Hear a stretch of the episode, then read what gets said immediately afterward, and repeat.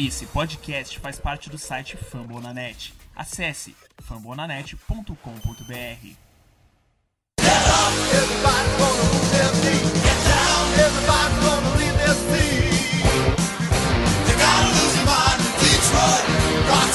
Fala galera, fãs do Detroit Lions, todo mundo que fala português. Todo mundo que fala português é muito bem-vindo aqui, porque eu sou o Daniel Tênis.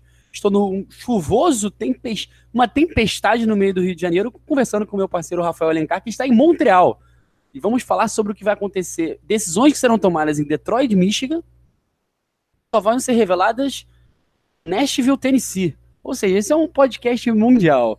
É, brincadeiras à parte, é, nessa edição a gente vai fazer que nem mais ou menos no ano passado, como a gente prometeu no último podcast, a gente vai fazer uma análise é, como do draft, a gente já fez o programa de, de mock, né? Então é, já deu para ver um pouquinho o que cada um espera, o que cada um quer. Se você não escutou ainda, escuta porque ficou bem legal. E a gente vai ainda ter mais dois programas antes do segundo mock, que aí vai ser na semana do draft, ou uma semana antes do draft, algo assim. É, para analisar um, um geralzão dos prospectos. Abrir com de ataque. A gente vai falar dos. A gente pensa também, né? Tyrande, recebedor, jogador de linha de, de linha, é, de meio de linha ofensiva, enfim. Vamos fazer um pacotão. Não dá para falar de tudo, de todos, até eu sei que.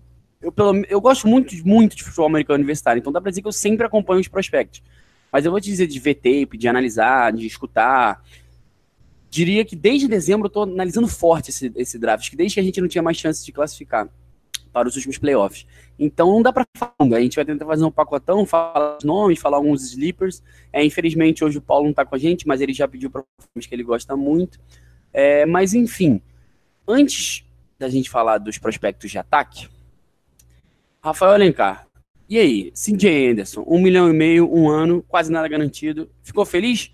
Esse cara, se ele faz um touchdown ali no, no final do Super Bowl, quem ganha é o Rams, ele era o MVP. Ou seja, assinamos quase um MVP do Super Bowl. Fala, cara. Ele é um novo, ele é um novo Blount? Jogou o CJ Anderson debaixo do, do, do ônibus. Não, é, bom dia, boa tarde, boa noite, boa madrugada. Por coincidência, também está chovendo aqui em Montreal e muito, o dia inteiro. Não, não é uma tempestade, mas chuvinha chata e, e, é, e eu acho engraçado que aqui em Montreal é, quase nunca chove, mas quando chove é o dia inteiro, é de manhã até a noite. Mas é isso mesmo.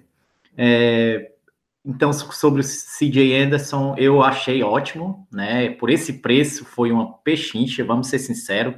O cara era RB1 titular no Denver Bronco, fazia. É, era o titular absoluto. Então a, a, gente conseguiu um reserva a preço de. A gente conseguiu, vamos dizer, um titular a preço de reserva.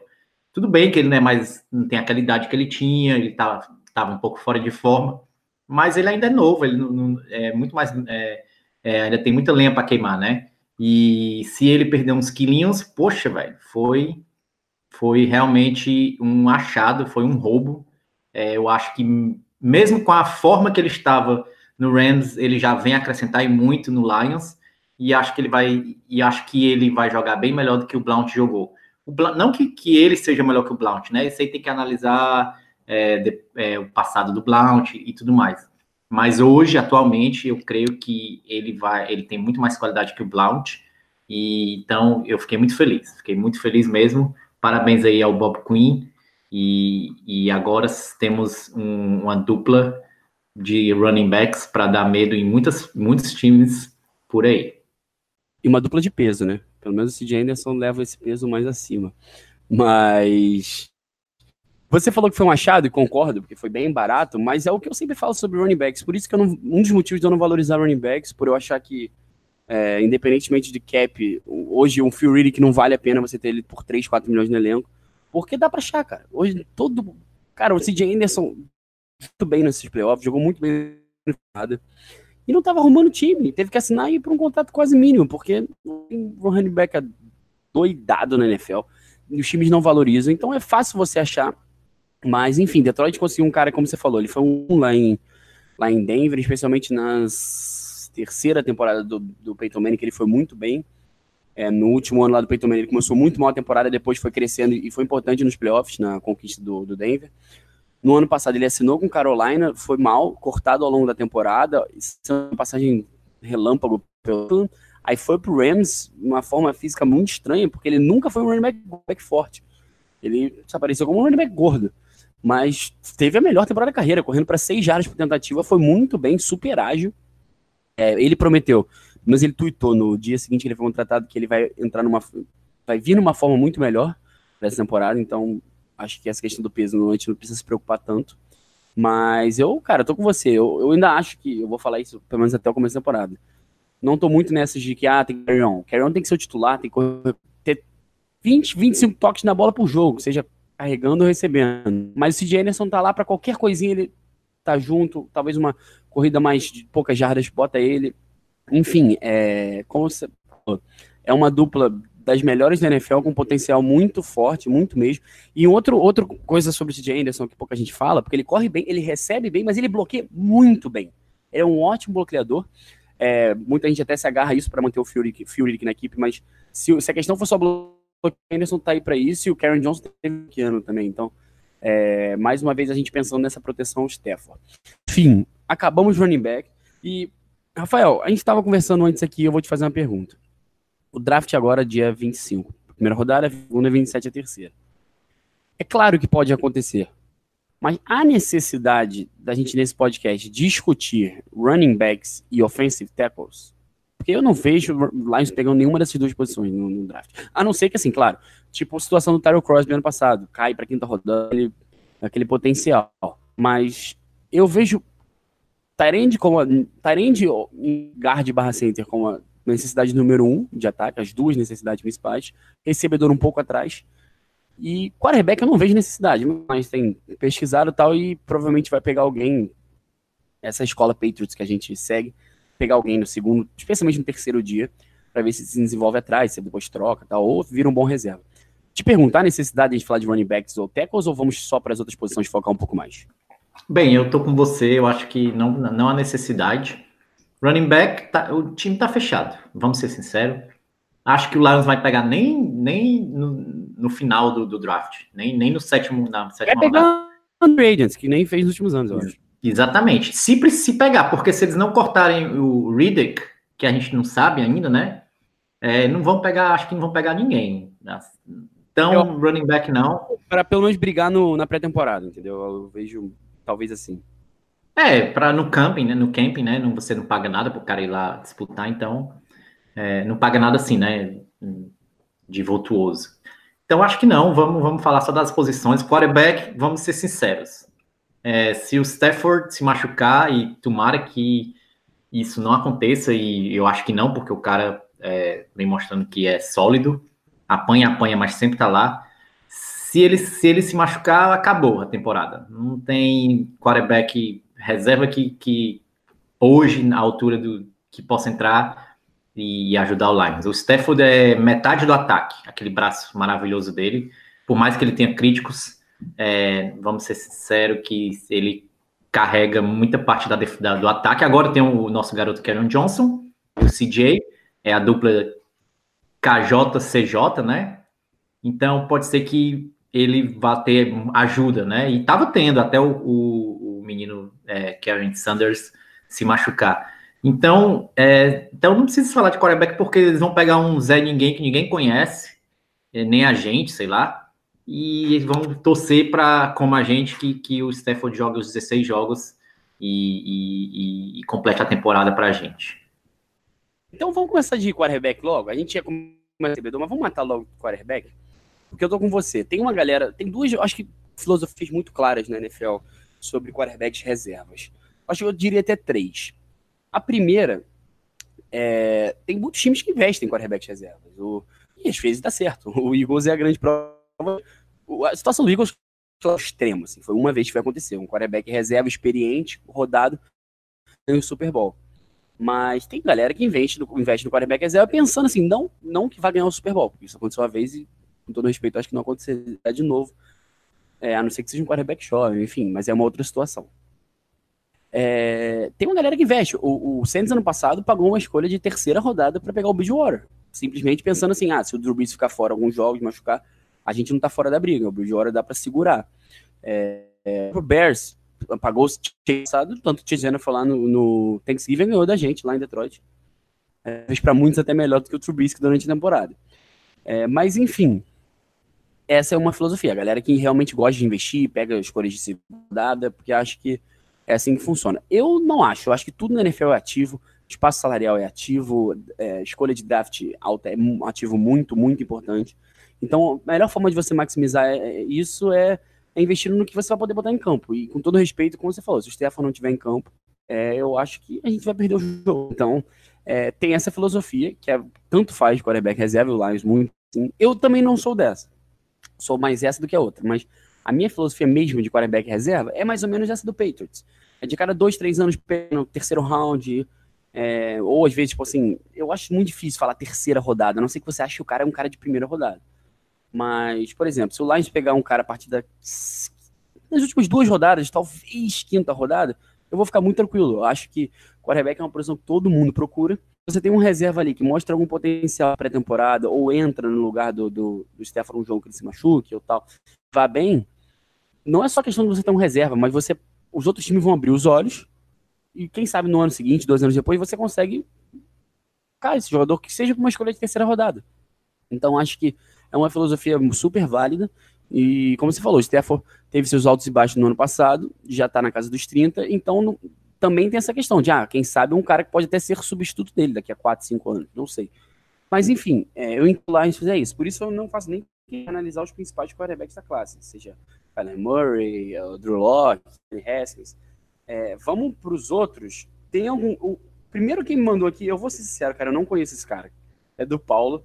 Ele foi um ótimo quarterback reserva. Meu sleeper, pode falar. Tyron Christian é de South Dakota State, ou seja, ele é da Universidade da Segunda Divisão. Eu não conheço, então eu, não, eu prefiro não opinar. Se eu tivesse que escolher um cara no, no segundo ou terceiro dia, eu sei que o Lions entrevistou o Tyron, ele seria uma boa aposta. Quem conhece, é um dos caras mais crus do draft. Ele é 6'7", eu acho que acho o back mais, mais alto dessa classe e um dos mais altos da NFL, quando entrar na NFL, e ele correu 4,59. Ou seja, ele correu, correu 0,16 mais rápido que o T-Stable no Pro Day dele. Mas, enfim, é, ele é muito rápido, ele é muito grande, ele tem um braço muito forte. Ele basicamente não tem mais nada, até porque ele é um cara muito cru. Jogar na Universidade de Buffalo, e se eu não me engano, até entrar na faculdade, no último ano do high school, até o último high school, ele é um técnico de quarterback. Totalmente às vezes não sabe o que fazer. Foi no Senior Ball, ele jogou, mas se formou, então ele pôde jogar o Senior Ball, mostrou até alguma, algum, algum potencial. Seria o tipo de cara que eu pegaria muito feliz na sexta e sétima rodada. Espero que o Lions não gaste nada antes disso, mas como já foram até Buffalo entrevistar ele, imagino que eles estejam de olho. Desses quarterbacks os de topo, o que eu mais gosto, e eu vejo assim um porquê dele não explodido, é o de Auburn, o Jerry Stidham. Eu acho que ele, assim, ele teve um começo de carreira conturbado, jogava em Baylor, uma, pediu para sair, foi para Auburn, era o companheiro do Karen Johnson. No ano que o Karen Johnson, o último ano dele, 2017, na faculdade, que ele inclusive ganhou o jogador ofensivo da SEC, a melhor conferência universitária, o Sidney foi muito bem. Foi tipo, não sei se muito bem, se repetisse esse ano seria a primeira rodada, mas muito bem, sim, mostrou que pode tinha um para jogar na NFL. Esse último ano agora, ó, ninguém, ninguém, ninguém mesmo. O Karen Johnson era boa parte do ataque. E assim, teve algum, alguma produção. Eu, viria, eu vejo ele como um cara com potencial. É um cara atlético, é, é pocket passer, assim, mas lá na sexta, sétima rodada, eu sei que, que, que dá para pensar, porque ele não se, ele parou o desenvolvimento dele nesse último ano na faculdade, mas quem sabe não pode voltar. Então, seria a minha escolha. Não sei se você quer falar dos nomes mais do topo, tipo, ah, se sobrar na rodada eu pegaria. Como é que você está pensando, Rafael? Cara, eu se o Lions pegar alguém lá no terceiro dia, não, não, tá tranquilo, porque como você disse, né, pode, ele pode sentar e se desenvolver, é, vendo o Stafford é, jogar com certeza, com, com, com, com apoio, se o Stafford é, se, se, como é que se diz, pegar ele sobre a tutela, é, com certeza ele pode se desenvolver. Tem um cara que ele não é muito falado, também ele não é muito famoso, mas eu gosto dele. É, eu, eu, eu, vi um cara falando num podcast, aí eu fui, fui pesquisar, assistir uns vídeos e, e fiquei impressionado. Não sei se você já ouviu falar, é o Tyree Jackson, que jogou no, na Universidade de Buffalo. Antes do cara de Auburn. Ah, tu falou? Falei. Só se cortou, minha... você não ouviu. É, deu umas cortadas. Então, pronto, então tô junto com você. O cara é sólido, é, dá, dá para pegar ele no, no, lá no, no, meio do draft, não precisa desespero nenhum. E acho que sim. Ele, alguém vai se apaixonar por esse braço de forte, essa, esse potencial atleta que vai, vai pegar a terceira, quarta rodada. Eu espero que não seja o Lai. É, é. Se, se der para pegar ele lá atrás, não sei. É, porque também não tem muito time desesperado por quarterback, vamos ser sinceros, né? É, tem, assim, tem alguns times, mas esses times querem um quarterback que vai resolver, que chegue, já entre e jogue, que não é o caso, não é o caso do Tyree Jackson. Então, pode ser que ele vá sobrando, vá sobrando, vá sobrando e a gente pegue ele. É, ele tem números muito bons. É, ele te, teve é, touchdown e interception quase 3 para 1. Então, ele fez quase 30 touchdowns na, na, na season passada, no, no, no college. Então o cara é, é sólido. Se o, se o Lions pegar ele lá atrás, depois de ter pegado as, as posições mais importantes, eu acho que ele pode, quem sabe, é, desenvolver aquele papel que você mesmo disse, qual seja de atrair outros times e a gente mostra ele um pouquinho aqui e ali e atrair outros times e a gente acabar conseguindo um bom é, troca por ele, porque vamos ser sérios, o Stafford vai ficar mais alguns anos no Lions ainda bem, então a gente, quarterback a gente não precisa no futuro imediato. É isso, acho que tá suficiente quarterback. A gente é pro Stafford. Não, vamos lá. Vamos para wide receiver. Vamos deixar Tarente por último. Eu sei que vocês querem Tarente, mas vamos deixar por último, porque a gente é malvadente de João Kleber. Mas wide receiver eu sei que todo mundo tá de olho. É uma classe muito boa, assim. Talvez não tenha o cara. Acho que nos próximos dois anos a gente vai ter caras assim. Vai ter jogadores que saíram no top 5, com certeza, ano que vem no outro. Quem viu a final universitária sabe o que eu tô falando. Mas tem, cara, 15, 20 jogadores, assim, que. Não sei se 15, 20 jogadores vão jogar na NFL, mas tem, tem de cara de todo estilo. É uma classe bem, bem heterogênea, no bom sentido, assim, de, de, de o que você estiver precisando. É, no, nosso, no nosso mock, eu e você pegamos o Andy Isabella, a gente já falou um pouco sobre ele, é o estilo que eu acho que o Lions, o Lions precisa, acho que, de duas coisas, né? caras que consigam slot, ou seja, speedster, ou seja, profundidade, e o Isabela consegue os dois. A gente já falou um pouco dele antes, mas é um nome a se falar. Eu vejo nesse, nesse ano é, muito, muito recebedor saindo na segunda, terceira rodada, especialmente nas, acho que é o que tem muito sido falado, assim, eu vejo que dois, três no máximo saindo na primeira rodada. É claro que final de primeira rodada é meio imprevisível, mas segunda, terceira rodada eu vejo muita gente saindo. É, e eu vejo o Lions como um desses times como potencial, potenciais equipes. Tem muita gente. Vai ser até difícil falar. Eu vou citar alguns nomes, falo que você gosta. Eu sei que é a primeira rodada. Eu espero que Detroit não pegue ninguém. Então, por exemplo, de K. Metcalf. Eu nem sou dos maiores fãs dele, principalmente por conta das lesões. É, caras, para mim, que se machucam muito na faculdade, dificilmente conseguem ficar saudáveis na NFL nessa posição nos últimos anos, primeira rodada, quantos recebedores que vieram bichados e não estão dando em nada, seja John Ross, é, o Mike Williams deve ter jogado bem, mas também muitas lesões, Kevin White, muita, muita, muita.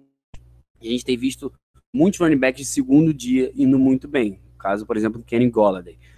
Enfim, acho que na primeira rodada vai sair o DK Metcalf, talvez em Kio Harry, que eu gosto da Universidade de Arizona State, mas ele não consegue separar de por, por nem se se falar em vou te matar, ele consegue separação. E por mais que eu goste seja um cara alto tal, bom nos screens, acho que ele seria um pouco redundância no nosso time, porque a gente tem uma dupla de recebedores muito, muito boa, mas que tem um grande defeito, que são dois recebedores que não são muito bons separando. Então seria um pouco de redundância. Pra, é, alguns outros, Marquise Brown de Oklahoma, acho que é, é, talvez para mim saudável seria o melhor recebedor do draft, mas é um pouco nessa do DK Metcalf, se machucou muito na faculdade mas eu acho que ele é tão bom, mas tão bom. Ele, para quem não conhece, ele era de Oklahoma, ele é baixinho que voava, é, estilo de Sean Jackson, assim, cara, muito, muito, muito rápido mesmo. E não é rápido John Ross, é rápido no jogo, rápido que sabe jogar. Tem boas mãos, é muito bom atacando zonas. É, foi muito bem com Baker e com Kyler Murray, então chega pronto, por exemplo, não participando com o pé. Então, no segundo dia eu ficaria feliz pegando ele, não, mas eu entendo o risco. O meu recebedor favorito de todo o draft é o A.J. Brown, de Ole Miss. Acho que é o recebedor mais seguro desse draft. É, ele é um slot, mas ele é muito grande. Ele fisicamente até parece com o DK Metcalf. Aquela foto do DK Metcalf, todo mundo ficou assustado na academia, ele todo bombado. O cara lá dele também estava assim, é o AJ Brown. Ele que teve que jogar por fora parte da temporada, especialmente com o DK Metcalf fora, e não foi mal jogando por fora. Mas eu, honestamente, sabe que eu não ligo muito. Hoje em dia, cara, é, tanto faz jogar por fora ou por dentro, é tão valioso, a gente sabe. Olha o Golden Tate que faz. Olha quanto a gente pagou no Nickelback. Isso não importa hoje em dia na NFL. Então, acho que ele por dentro tem tudo para ser um dos melhores, melhores slots da NFL. Eu sei que tem muita gente no slot, Adam Thielen, é, o próprio Golden Tate, o Juju Smith-Schuster. Ele, ele, até me lembra um pouco do Juju Smith-Schuster, seria minha, minha comparação. Mas ele, ele no slot, ele consegue separação, ele consegue muitas jardas depois da, da recepção. É, no, difícil comparar com o Golden Tate, mas ele tem um pouco disso de receber e construir um running back depois que a bola na mão, mas muito maior e muito mais forte que o Golden Tate. AJ Brown seria, acho que talvez a minha escolha na segunda rodada. É, cara, tem muito, muito recebedor. Dibu Samuel é, de South Carolina. Ano passado ninguém entendeu que ele não foi pro draft. Talvez fosse até uma rodada. Esse ano não foi tão bem, mas é uma, parecido até com essa questão do Andy Isabella, um cara rápido que pode jogar no slot, mas também pode ser deep. É, alguns outros nomes. O High State tem dois muito, muito falados recentemente. O Paris Campbell, que se eu não me engano foi, junto com o Andy Isabella, o jogador mais rápido da posição. Engraçado, teve pouquíssimas, eu não lembro agora que eu não vou falar o nome, mas pouquíssimas coisas cabe em uma mão o número de recepções de mais de 20 jardas. Ele jogava no slot e, e para quem não gosta do Anis Haskins, essa é uma das grandes é, críticas. Era bola no Paris Campbell toda hora, toda hora ele fazia separação e ganhava mais jardas. Também seria um nome muito legal, porque eu acho que tem esse potencial para crescer, para ganhar 20, 30, 40 jardas de vez em quando mas ele também faz outras coisas. E também tem o Scary Terry, Terry McLaurin, do meu, meu amigo Felipe Vieira, do On The Clock, é muito do, do Terry McLaurin, que cresceu esse processo, foi muito bem no Senior Ball. E eu fui ver, vi muito tempo dele e, cara, acho que caixeria muito bem. Detroit também é bem rápido. E, e, acho que vai ser um cara muito seguro na NFL, assim. Pode não ser o de quem não tem o potencial de chefe, mas pode ser jogando por fora, por dentro, mas mais por fora, um, um cara muito, muito inteligente jogando. E para fechar, juro que são os últimos dois nomes. Tem muito nome, mas eu separei alguns que queria falar. Michael Harman, é, de Georgia, também, acho que foi o terceiro mais rápido, mais ou menos que nem o Paris Campbell, é um deep threat. É, lá de Georgia. É engraçado que ele correu 41, 42, algo assim, e eu, eu escutei uma entrevista dele que ele falou, falou bem sincero, não era um não era mentira. Ele falou, cara, eu fiquei muito decepcionado, porque no treino, mais de uma vez eu corri na casa de 4,20, assim, não 4,20, mas a volta de 4,26, 4,28, ele falou. Então, mais um que a gente pega no segundo dia, é, seria uma need absurda. E para fechar, um cara que eu vejo sair no terceiro dia, mas é uma versão do Andy Isabella, não tão rápido, mas no slot, é, muito, muito eficaz, que é o Penny Hart, que ele arrebentou na semana do Senior Ball, no jogo, mas nos treinos todo mundo falava, ó, muito, muito bom é, jogando ali no slot, não tem a velocidade, mas é, uma versão. Esse eu acho que até dá para comparar um pouco com o Golden Tate de questão de muito, muito ágil. Enfim, falei muito com você, Rafael. Tu fala tudo, aí depois joga pra gente, a gente vai ficar. Vou falar o quê? Próximo você começa, então, tá bom? Tô brincando. Não, pode começar. Tem um nome que eu, tem um nome que eu acho que você não falou, que bom, eu separei alguns só. Não, eu, eu acho que eu, eu, prestei, eu prestei atenção, bastante atenção. Tu fala, chegou a falar, esse é, é um nome que eu gosto particularmente. Ultimamente vem crescendo muito no meu conceito, que é o Emmanuel Hall. Chegou a, falou dele não, né? Não, não, mas eu também pode falar, fala, vai contigo.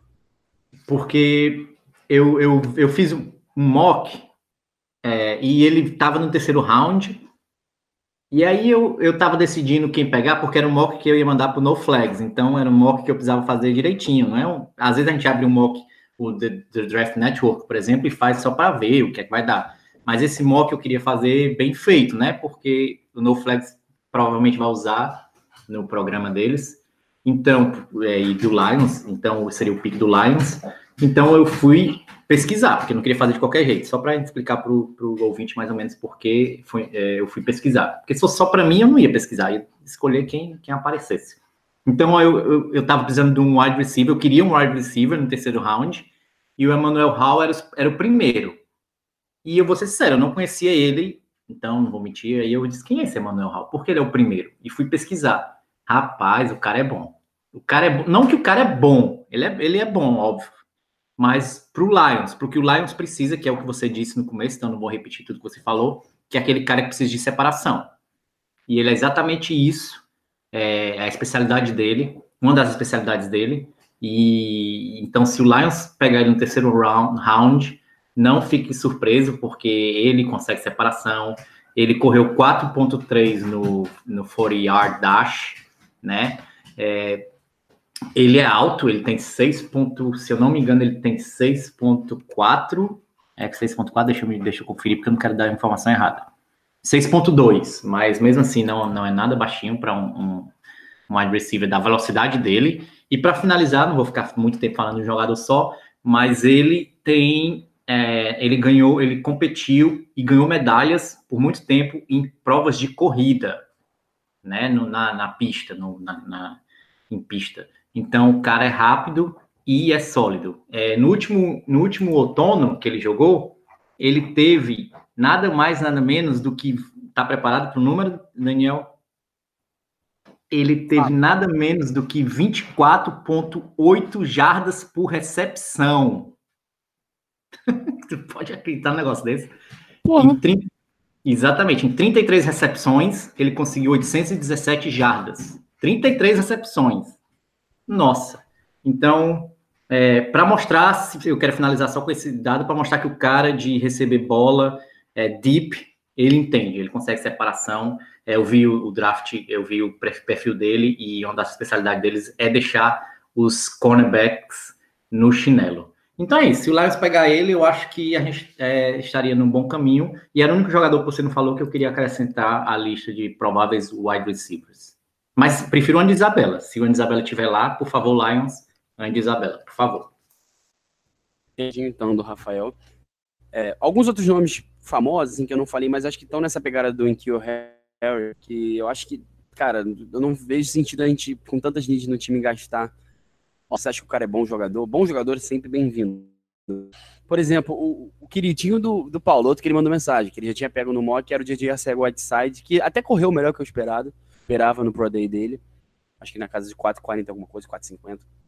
Mas é outro que eu acho que ganha muito na força, na altura, pouca separação, mas tem ele, tem o Hakim a gente que ama, assim, fisicamente, lembra até o Calvin Johnson, assim, o nível de K. Metcalf, mas, cara, muito, muitos drops, muitos drops. Então, eu tenho um pé atrás, tem o Kevin Hammer, que não teve um grande combine, mas, enfim, acho que de muitos recebedores. Vamos agora para o meio da linha ofensiva, porque Cara, se me pergun perguntasse, botasse uma arma na minha cabeça e falasse assim, se bota o time inteiro do Lions para jogar, qual é a pior posição hoje do Lions? Eu diria que eu acho que é right guard. É, não sabemos ainda se eles vão botar, testar o Cross. Foi meio que falado, mas sem muita pensa. O que, que eles vão fazer exatamente? Contrataram o, o Old Day lá. O nome do cara, cara. Você sabe como você. Do... Você lembra o nome dele, Rafael? Que veio do Arizona, o guard. É aquele do nome estranho? É o. Ele mesmo. Glorioso Aboy, Abei, alguma coisa assim. É algo assim, cara. Com todo respeito a ele, eu espero que ele seja muito bom, mas. É... Pronto, pronto, pronto. Odei Abush. Odei Abush, isso mesmo. É, eu tô. Espero que ele ajude. Tá? Tô longe de ter alguma garantia que isso vai acontecer. Mas, enfim. Vamos lá. Então temos um buraco. E eu vou ser sincero com você. Eu já falei isso aqui em outros podcasts, vou falar de novo. Se a gente, a gente já o Jonah Williams, que para mim é um dos talvez cinco, seis melhores jogadores do draft, e eu não vou achar ruim a gente pegar um jogador bom. Nunca. Ainda mais um cara que jogou de tackle e se for para guard, acho que pode ser melhor ainda. Hoje poderia até, futuro, a gente poderia jogar para tackle. Mas eu não quero de jeito nenhum a gente pegue alguém, um, um, jogador de linha ofensiva no meio da primeira rodada. Eu na segunda nem na terceira. Mas dá para passar a entender. Mas seria a quarta vez nos últimos cinco anos que você vai gastar uma escolha de primeira rodada num jogador nessa posição. E assim, ah, legal, eu apoio total investir em linhas, mas como eu falei, NFL são ativos, você tem que saber usá-los da melhor maneira. Não adianta usar tudo, tudo, todos os recursos numa coisa só. Tem 53 jogadores no elenco, tem 500 posições, 500 funções. Então, ah, beleza, ali, mas a gente tem outros quatro caras ao lado que foram dois escolhas, uma escolha de terceira rodada e um, o Free na época, o jogador mais bem pago da posição dele em toda a NFL. Foi o Rick Wagner. Então eu espero que não tenha rodado. Mas, dito isso, eu entendo que a chance de sair no segundo dia existe, até porque eu sempre acho que jogadores de linha ofensiva a gente fica dormindo, dormindo, chega na hora, começa a sair, os times se desesperam, porque tanto time precisa de linha ofensiva. Então, por exemplo, no mock lá que eu fiz no meu canal no outro futebol, eu não acho isso, mas jogador de linha ofensiva, que no total foram 11 jogadores de linha ofensiva saindo no nosso mock, que é a rodada. E eu não vejo 11 jogadores de linha ofensiva com, com nota de primeiro round, por exemplo. Nem sou de fazer nota, mas. Enfim, acho que deu pra. Vamos lá. Falando, falar do meu desabafo, depois eu quero saber o Rafael o que, que ele acha de quando que a gente deve pegar. Eu vejo ali a gente gastando uma escolha de terceira, quarta rodada, eu espero, seria o que eu faria. E é uma classe muito boa, muito boa mesmo. O principal nome é o Garrett Bradbury, de North Carolina State. Muita gente até liga ele ao Viking, um jogador ali pro meio da linha. E ele jogou de center, mas também jogou de guard, flexibilidade. Muitos desses nomes têm essa flexibilidade. Então, ah, não, ele era center, você tá falando para pegar ele de guard, isso é o de menos. Hoje, na NFL, eu até acho mais fácil você entrar como guard, como center é, Bradbury. Se tiver, um cara desse estiver na segunda rodada, eu acho que é pique certo. Não vou ligar nem um pouco, eu vou ficar muito feliz. Inclusive, peguei ele no outro futebol, no mock que vai ao ar agora essa semana. E eu fiz uma análise lá dele lá. E eu o que eu peguei também na primeira rodada foi o Eric McCoy, de Texas A&M. Outro jogou de center, tem essa flexibilidade. É, também não acho possível a gente pegar um cara que joga de center e achar que ele pode ser center e jogar o Glasgow para guard. Enfim, é o Eric McCoy de Texas, muito fã mesmo eu vejo ele muito grudado ao Bradbury. Tem uma galera que vê o Bradbury bem acima, mas eu acho que o Eric McCoy tem um potencial muito, muito, muito forte. Eu sou fã demais dele. Tem o, El o El Elton Jenkins de Mississippi State, que foi muito falado durante a temporada, tal, caiu um pouco. É, mas sem no segundo dia. O Chris Lynn, Boston College. Tem a dupla de Wisconsin, né? até peguei o Ben Botchwell aqui no draft. Eu sou sempre muito fã de, de qualquer. Não é só porque eu torço para Wisconsin, mas é, todo ano sai jogador de linha ofensiva de lá. Talvez não todo ano, porque às vezes eles saem em bonde, porque eles ficam juntos. Ano passado podia ter saído, esses dois, por exemplo, podiam ter ido para o NFL ano passado, preferiram ficar mais um ano pra, na faculdade. Então, Michael Dieter, que todo mundo vê como melhor, eu acho até talvez o Benchwell um pouco melhor, talvez encaixaria melhor para essa questão do Power no nosso esquema, mas qualquer coisa ali eu ficaria muito Ben Powers, outro repetindo Powers e o Drew Summit, os dois também é, era a melhor linha do college universitário. Você tem o Cold Ford, por exemplo, que é tackle, que deve ter, talvez jogar de guard da NFL. Provavelmente sendo esses dois por dentro foram muito, muito sólidos jogando com o Baker e com o Kyler Murray. Enfim, são muitas opções. E o que, que, você acha dessa questão da filosofia, de onde a gente deve pegar? Qual desses nomes você acha que é, vale a pena pegar antes? Eu falei um pouco do Jonah Will, para mim, o único jogador que eu não ficaria muito revoltado se o Lions pegasse, porque para mim é o melhor jogador do draft, um dos cinco melhores do draft, e tornaria nossa linha muito mais, ainda muito mais forte. Mas, enfim, paga tua. Cara, eu tô contigo. É, é, eu acho que se um dos melhores caírem para o segundo ou terceiro round, vamos dizer, um cara de geralmente que está sendo visto como primeiro round, por causa da qualidade, não por causa do, do, do hype ou do, do, do, barulho feito ao redor dele, mas por causa da qualidade, cai para o segundo round. Então lá você tem que pegar, é, é, tem que pegar o, o, se um cara de primeiro round cai para o segundo round, tem que pegar, né? Então tem alguns guards que estão sendo cogitados como seleção de primeiro round, até alguns de top 15. É, você já falou alguns nomes. Um cara que eu gosto bastante é o Eric McCoy, que você citou, né, da, da IM, Texas.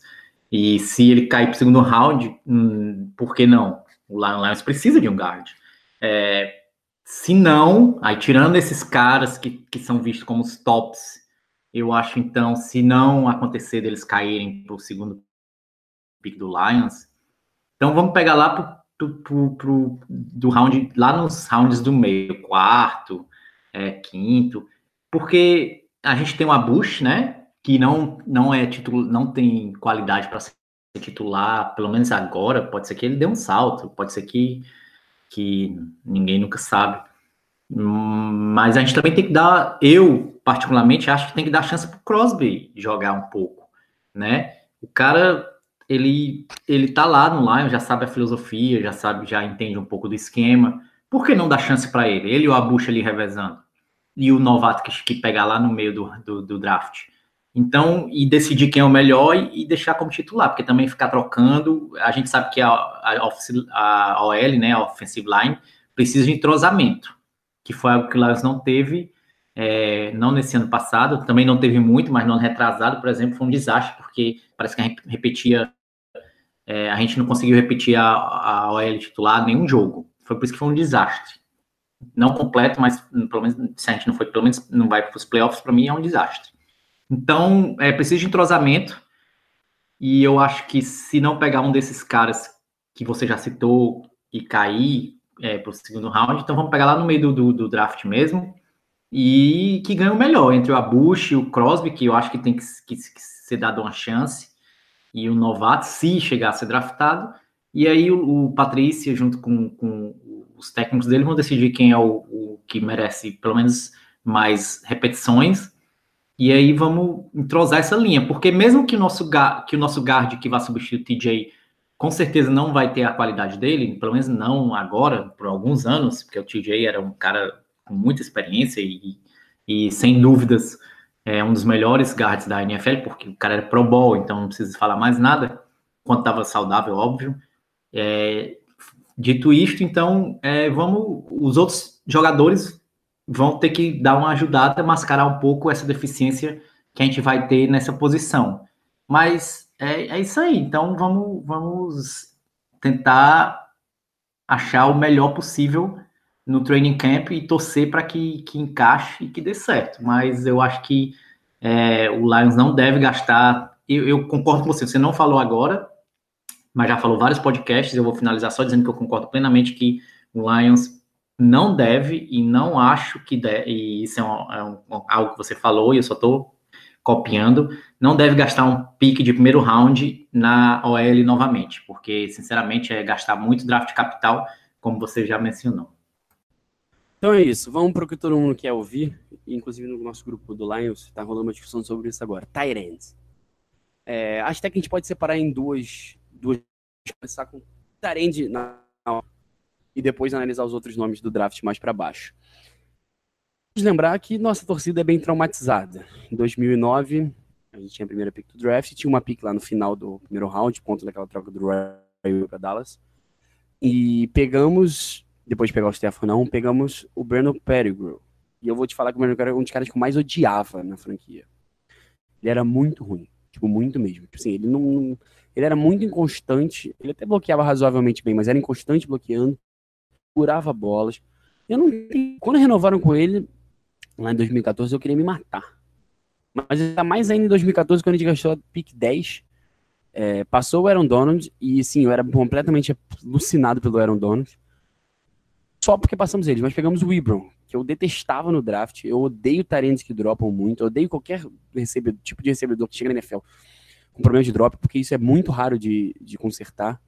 E eu sei que o Wibron foi pro Pro Bowl e tal, mas teve até um final bom de carreira em Detroit. Cara, tem que ter essa temporada que ele teve agora, mais umas 6, 7 para valer uma pick top 10, principalmente tão bom como foi aquele de 2014. Então muita gente é traumatizada. E tem dois nomes que são vistos meio consensualmente como picks de, primeira rodada. Eu acho, não vou ficar surpreso, só um deles será na primeira rodada, é o TJ Hawkins. Vejo ele saindo no top 10. Enquanto no Offense eu não tenho tanta certeza assim que vai sair no top 15, top 20, acho muito difícil. Acho que deve sair final primeira rodada início da segunda. O No Offense é um cara que vou já abrir o jogo com você. No dia eu ia ficar bem de boa, porque eu entendo o potencial dele, é um cara super rápido, super atlético. É um recebedor vindo da faculdade que lembra até o Ibron, assim. É... Tem problemas com drop, não tantos quanto o Ibron, então já diminui o medo. Não é dos melhores bloqueando, mas tem alguma capacidade, então o Ibron não bloqueava ninguém, então ele era só um slot grande, ele ainda é um slot grande, não um Tyrant de verdade, e a gente sabe como essa nossa front office valoriza essa coisa do Tyrant que sabe fazer tudo, pelo menos sabe bloquear. E o que o nosso front office está procurando. Toda entrevista que ele dá, ele fala sobre isso. Como ano passado ele falava, ah, quero um melhor jogo, o jogo terrestre. Aí foi, draftou Ragnar não, Karen Johnson a 2, ele tá falando, quero melhorar, quero melhorar, quero melhorar Tyrant. Sim, contratou o Jesse James, porque a gente não tinha nenhum contratou o, o, Logan Thomas, que era o quarterback. Mas eu não, ve, não vejo essa contratação impedindo o T.J. Hawkinson sendo a pick número 8. E eu não vou negar, não, eu acho o T.J. Hawkinson um dos 10 melhores jogadores do draft. É, se eu fosse fazer um ranking, talvez o John só tivesse na frente dele uns jogadores de ataque para mim, tirando o quarterback. Tipo, da, dos skill players, como falam, né? recebedor, running back, tarend, o número um para mim é o T.J. Hawkinson. Porque para mim é o melhor tarend dos últimos anos, assim, para mim até melhor que o J. Howard, que eu era muito fã. Ele é o melhor, foi eleito o melhor tarend universitário. Engraçado que os dois tiveram boa produção, mesmo dividindo. Então imagina se cada um tivesse uma universidade, provavelmente essa produção seria ainda maior, porque o TJ Hawkinson não é tão fluido como o Fantasy, quase que um recebedor assim, ele, tem um, ele é muito rápido. Mas o, o TJ Hawkinson, o que você espera de um Tarente? Porque ele bloqueia muito bem, ele sai pra, faz as rotas ainda pode melhorar um pouquinho, mas sabe usar as mãos, sabe as rotas, é muito atlético, tem ótimas mãos na hora de receber os passes. Tem mais uma jogada durante a temporada que ele vai e faz aquela coisa de pular o, o defensive back vai tentar taclear ele. Então não é qualquer um que consegue fazer isso. Então, para mim, é tudo que você espera no Tarentes, numa liga que hoje se valoriza os jogadores que atuam por dentro, slots recebedores, slots core. É, você vê, por exemplo, o Charlie jogou nos playoffs com sete defensive backs, porque é isso, queria marcar a Tyrants, queria marcar o meio do campo. E o New England, tantos e tantos anos, eu não quero comparar o T. Robson com o Gronk, mas teve sucesso investindo, investindo no jogo pelo meio. A gente sabe que o Stafford, quando consegue fluir por ali, o resto do ataque sai muito mais fácil. Então, eu sou muito, muito fã do TJ Hawkins. Acho que ele, é, não, por exemplo, running back, eu acho que não devia sair nunca da primeira rodada. Tyrande, do jeito que a NFL 19, não vejo nenhum problema em sair é, entendo quem não valoriza a posição ainda, mas acho que em 2019 tem como não valorizar. É, prefiro ter, prefiro muito mais pegar ele, por exemplo, do que o DK Metcalf, que é uma incógnita muito maior. Acho que, pra mim, o Hawkinson, aquele vídeo que eu mandei até no grupo pessoal do Lions, do, do, do George Kittle, ele até brinca assim, ah, quando eu tava, eu, jogou com ele, né, o George Kittle do San Francisco 49 jogou em Iowa, no último ano deles eles estavam chegando, ele falou, cara, sorte que eu tô saindo, porque eu ia pro banco deles, porque muito bons, mas só para terminar o Hawkinson, tem uma coisa que ele faz, eu vi no tape dele, que é muito, muito incrível, assim. Essa coisa do play action. Ele faz um play action muito bom. E como o Tarente faz um play action muito bom? Ele vai, ele dá uma ameaça de bloqueio. Todo mundo acha que vira corrida. Todo mundo não. Quem estiver ali com ele acha que é corrida. E ele vai e consegue uma separação e engana a defesa. Então não é qualquer um que consegue fazer isso. Enfim, Rafael, antes da gente falar do resto da, da classe de Tarentes, quero saber o que você acha dessa dupla, que eu acho que é a dupla claramente do topo a pena pegar, se você também é traumatizado ou não. Eu sei que você é um pouco mais pé atrás quanto a isso do que eu. Não, é, é verdade, é, você falou. Eu tô até falei várias vezes já, não só no, no, podcast, mas no grupo, que eu não sei o que é que eu vou pensar se Lions pegar um Tyrande na oitava posição.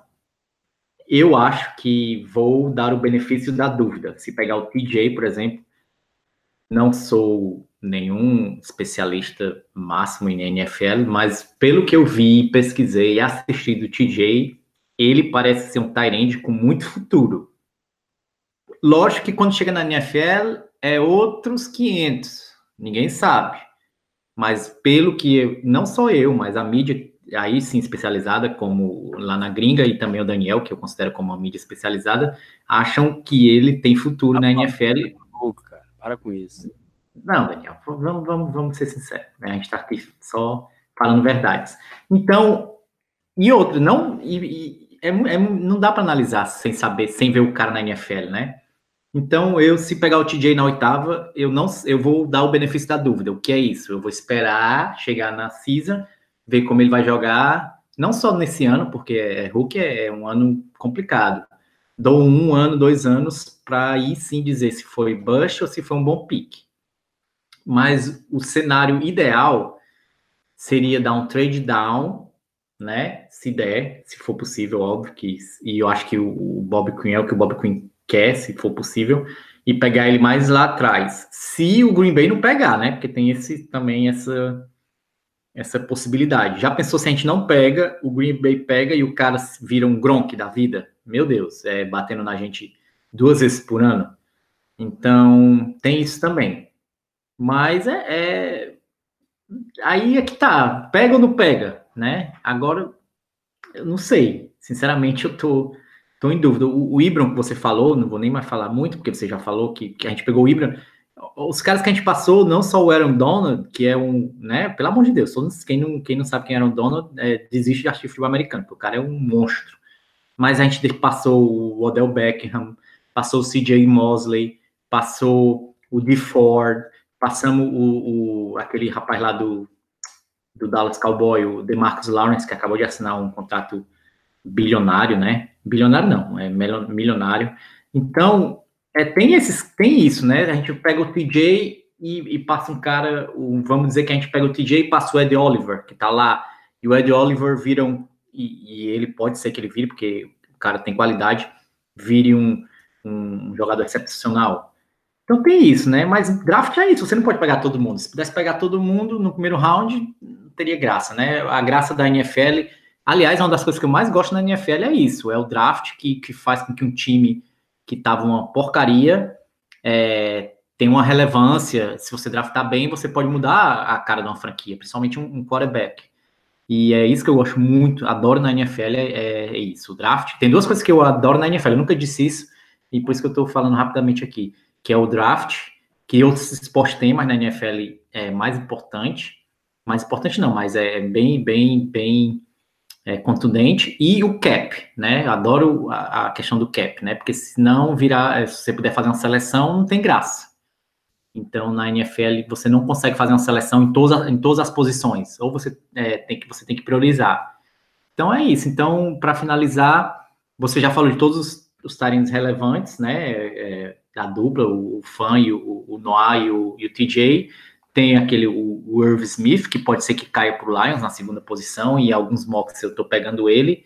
E tirando esses dois, esses três, desculpa, é, tem, tem outros que tem aquele Jace Sternberg, que pode ser que tenha futuro, que você já citou também algumas vezes.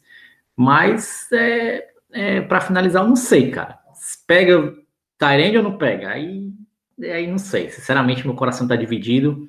É, ainda estou um pouco traumatizado com, com o Ibron, mas também, ao mesmo tempo, estou preocupado em não pegar o TJ e o cara virar um, um, um, um Tyrande dominante, vamos dizer assim, né? Então, só o tempo dirá. Nesse, nessa questão, só o tempo dirá. Então, vamos lá, vamos falar um pouco dessa, dessa classe, que é uma classe bem profunda, assim Volodymyr que deve sair nesse dia. Eu tenho um pé atrás, assim, eu, eu acho que ele jogava em ela. Tem a galera que fala assim, cara, ele é um ótimo bloqueador e não era tão usado no jogo aéreo, então ele tem um potencial muito grande. Ou ele simplesmente é o, o máximo dele. Eu tô nessa dúvida. É, mas acho que valeria uma escolha de segunda rodada, talvez de segunda rodada, mas acho que mais terceira. Os nomes também muito falados. Tem um que é o pessoal é muito popular, tem uma galera que ama, que é o Dawson Knox de Ole Miss se não me engano, acho que teve 39 recepções em toda a faculdade. Ele só não teve nenhum touchdown. Mas é porque ele não jogava end, ele virou end, acho que a, a temporada anterior, a última. E então ele estava se desenvolvendo, então muito potencial nele.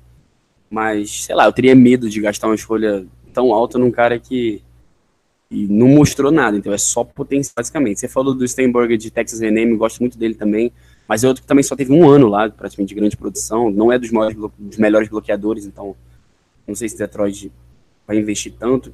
Eu falei do Caleb Wilson de UCLA no último podcast, assim, eu sou bastante fã dele, mas teve muita lesão, então pé atrás. Tem o George Ross State, é, tem o Foster Moreau de, de LSU, que eu acho que o nome tem crescido muito nesse draft. Então eu acho assim, é uma classe muito, muito profunda. E, e cara, pode ter de tudo. É, é uma pick top 8 do Lions, é, saindo Tyrande ou um, um, a gente só pega no terceiro dia um cara que também pode ter valor. Enfim, mais alguma coisa, Rafael, podemos nos despedir? Acho que podemos nos despedir, ataque é isso aí. É... Eu estou mais preocupado, assim, lógico, a gente precisa de um end para jogar com, fazer dupla com o Lucky Wilson, pelo menos mais um, né? Precisa de mais, assim, óbvio, mas fazendo mais um de nome que seja draftado em uma posição é, relevante, né? Lógico que pode trazer outros caras aí para competir, caras que a gente até nem conhece, que, que vão só ali completar o elenco, mas precisa de, um, de alguém de nome, de nome assim, que eu digo de qualidade, né? Não de nome, qualidade, para jogar com o Lucky Wilson. É, para fazer dupla com o Luke Wilson, porque às vezes tem, a gente precisa de mais de um tarim de campo, às vezes é, precisa de dois, então precisa sim de outros de qualidade. Tem o Roberts, né? Mas ninguém sabe se ninguém sabe se ele vai ter muito tempo de jogo. Mas é, é isso aí. Eu tô preocupado também com o wide receiver. A gente precisa de um speedster, né? Porque a gente tem o Golladay e o Marvin Jones, que são ótimos recebedores, qualidade garantida, mas são mais aqueles caras que disputam a bola, né? Que, que a gente já falou isso algumas vezes, você também já, até já falou hoje, que, que são aqueles caras que vão é, brigar pela bola e geralmente, na maioria das vezes, vão ficar com a bola, né? Tem no ano passado o, o Golladay tirava a bola na mão do, do, do, coitado dos cornerbacks, que não tem como disputar com aquele, como a gente diz lá no Ceará, Galalau. Galalau, para quem não sabe, é um cara alto e forte, né? Que é justamente o que o Golladay é. E, mas a gente precisa de um speedster até para abrir a defesa. Então, estou muito, tô muito é, apreensivo para ver o que o Lions vai fazer em relação também a um, a um wide receiver. É, então é isso. O ataque é. O Lions não. No ataque, o Lions tem um ataque relativamente bom se tiver um, um, um, um OC bom, que não era o caso do nosso glorioso e, e não persona não grata no Lions hoje em dia, que é o Jim Bob Cura. Então, com um OC de respeito, o nosso ataque atual já é bonzinho, né? Ainda mais com o CJ Anderson. Então, eu acho que, que é isso. É, é, quero me despedir, deixar um abraço aqui pro pessoal, é, quem escutou, e fiquem ligados que vai vir o da defesa. E também não esqueçam de escutar o outro podcast do Daniel, viu? O pessoal dele, que é muito bom, viu? Recomendo bastante. Obrigado, Rafael. Inclusive, vou falar, fazer um de draft essa semana. Eu terei dois podcasts lá, um de draft e um de NBA, porque abril tem muita coisa. Mas enfim, valeu, galera. Tô com o Rafael agradecendo por tudo. É, voltaremos ainda falaremos de defesa e mais um mock draft, porque tá chegando a hora. Grande abraço.